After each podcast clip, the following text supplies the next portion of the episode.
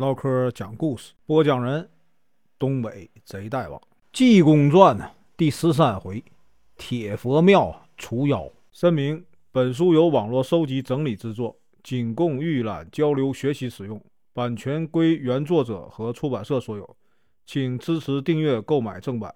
如果你喜欢，点个红心，关注我，听后续。上回说到，常老道说什么？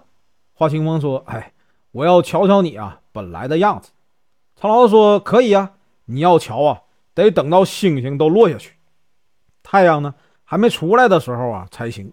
咱们修道人呢讲究啊避三光，要被照着了，可能啊会有劫难。等明天呢这个星斗一落，天还没亮的时候啊，你打开这个庙门往北看，我在啊北山头等你。”今天啊，咱继续啊往下说。花清风呢答应了，两个人呢便摆上酒席，一直喝到日落。常老道啊才起身告辞。常老道走后，花清风告诉童子：“道啊一更天叫我，我得啊早点起来，不能耽误事儿。”童子呢答应了。花清风躺在床上合衣啊而睡。到了一更天，花清风被童子叫醒。他来到外面一瞅，满天的星斗，于是呢，回到屋里啊喝茶。等到这个东方发白的时候，出来一看，星斗啊都落下去了。花清风打开庙门，往这个北山坡一瞧啊，原来是一条啊大蟒，头啊在东山上，尾啊在西山头，有几百丈长啊，有这个大缸那么粗。花清风看着，倒吸了一口凉气。只见大蟒啊，在那里啊抽来抽去，抽到了一尺长，一溜烟儿啊飞到半空里去了。华清风啊看得目瞪口呆，正在发呆，后面一声啊，无量佛说呀：“华道友，你可看见了？”华清风回头一看，常老道，哎，忙说：“哎，看见了，看见了。道友啊，真是法力无边。”常老道说：“华老道友啊，咱们道义相投。”要有用得着我的地方啊，就尽管说，我呀万死不辞。华清风说：“好啊，两个老道啊，天天在一起啊讲道。”这天呢，江天瑞来到了凌霄观拜见呢华清风，说呀：“我住的铁佛寺啊，有年头没修了，我想啊重修。可是呢，这个工程太大，银子啊不了，银子啊不够。”我来求这个师傅啊，给我出点主意。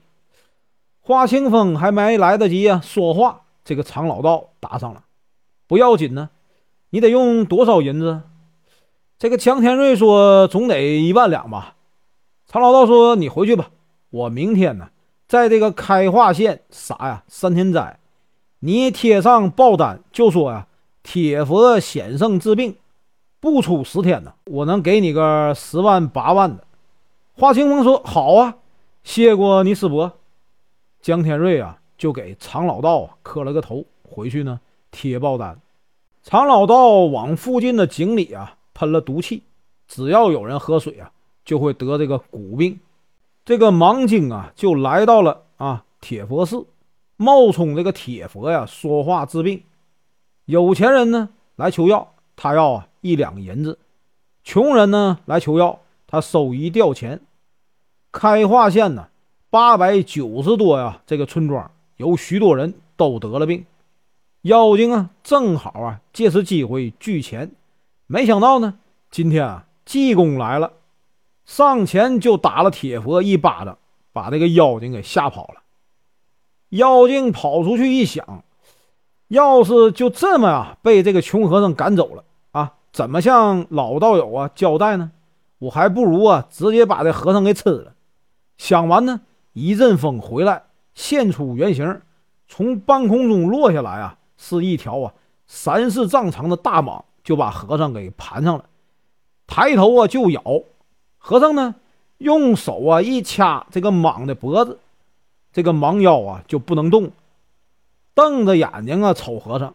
和尚呢也不怕他，倒是把庙里啊做买卖的、烧香拜佛的。连着跟那个济公一起来的这个四个班头啊，全吓跑了。就在这个时候呢，外面一声啊，无量佛，金眼佛这个江天瑞来了。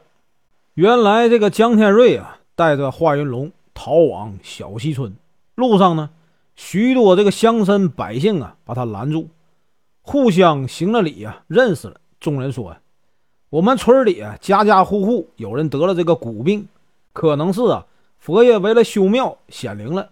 现在请道爷啊，帮忙回去带我们。”求求佛爷，将这个灾啊免了。我们主动凑钱呢修庙。道爷，你看怎么样啊？江天瑞说：“好办，只要众位啊肯施银钱修庙，我可以啊求求佛爷。”正说着话呀，有人就见这个铁佛寺的两位和尚慌慌张张的跑来了。二人将情况一说，华云龙啊吓得就要跑。江天瑞说：“二弟。”不要害怕，等我去啊，结果了癫僧的性命啊，替你报仇。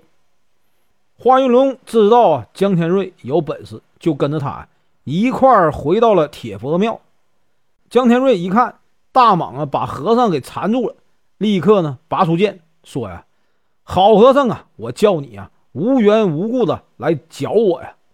对着和尚脑袋呀就来了一剑。和尚一念咒语，呲令，剑呢。忽然落到了这个大蟒的脖子上，噗哧一声响啊，鲜血直流，蟒头呢掉到地上。这一剑呢，打去了百年的道行。这个蟒妖啊，一溜烟逃走了。济公看这个盲妖走了，说呀：“道友啊，我谢谢你，劳您大驾了。”江天瑞气得不行，哎呀，臭和尚，我饶不了你。和尚说：“咱们有话呀，去山后说怎么样啊？”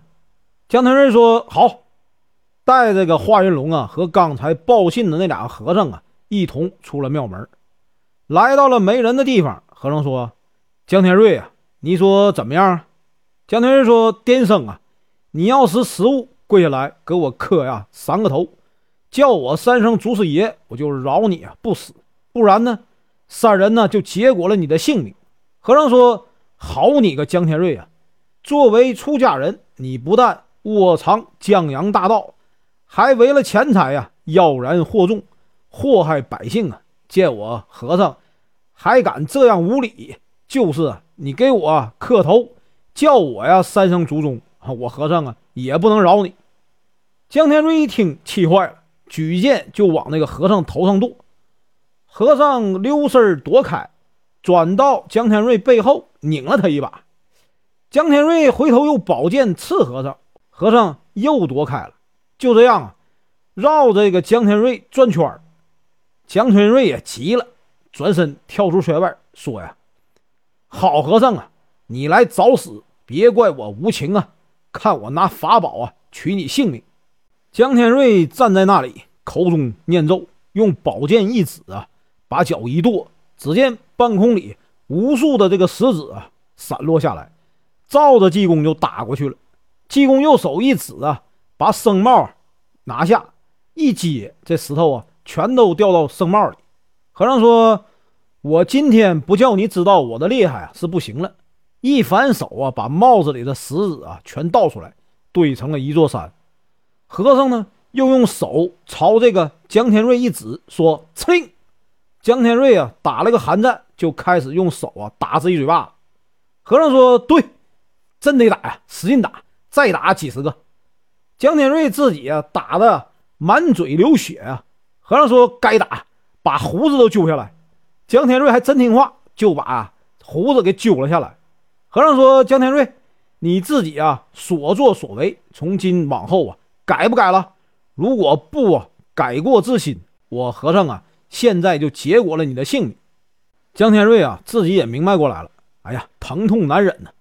也终于知道了和尚的厉害，这才说呀：“师傅啊，你大慈大悲的饶了我吧，我从现在啊开始改过，再也不敢呐干那些伤天害理的事儿。”和尚说：“恐怕你呀心口不一，你得起个誓，我才放你走。”江天瑞说：“我呀再不改，叫我遭雷劫，打破天灵盖啊，头破而死。”和尚说：“你去吧，华云龙。”你往哪儿跑？华云龙啊，站着都瞧傻了。一听和尚这话呀，吓得赶紧就往西跑，跑的脚下生风啊，头也不敢回。济公呢就在后面追。本文结束，感谢观看，请听后续。